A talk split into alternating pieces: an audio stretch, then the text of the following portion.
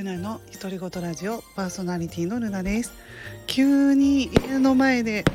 シークレット花火が上がったんでちょっと収録してみようと思います。今日は雪が降っているけれども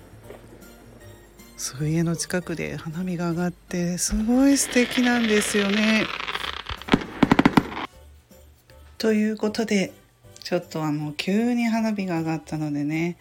テンション高くなって話していましたけどもあのコロナ禍とかねそういうことでやっぱりあの地域の人が盛り上げようと思ってねシークレット花火花火をねあげようと前々からこれすごい準備してくれてたと思うんですけど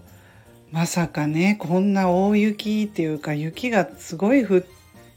てる日に当たるなんて、ね、想像してなかったでしょうしちょっと天気悪すぎてでもこんな雪の中よく花火上がったなと思ってちょっと今しばらくしてそんな気持ちになりましたね。うんすごい雪降ってたんですよ今も降ってるんですけどそんな中花火を上げてくれてる人ってすごいその濡れながら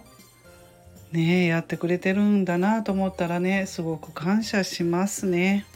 うんあのこんな素敵な花火が雪の中見られるってうんなかなかないなと思いました。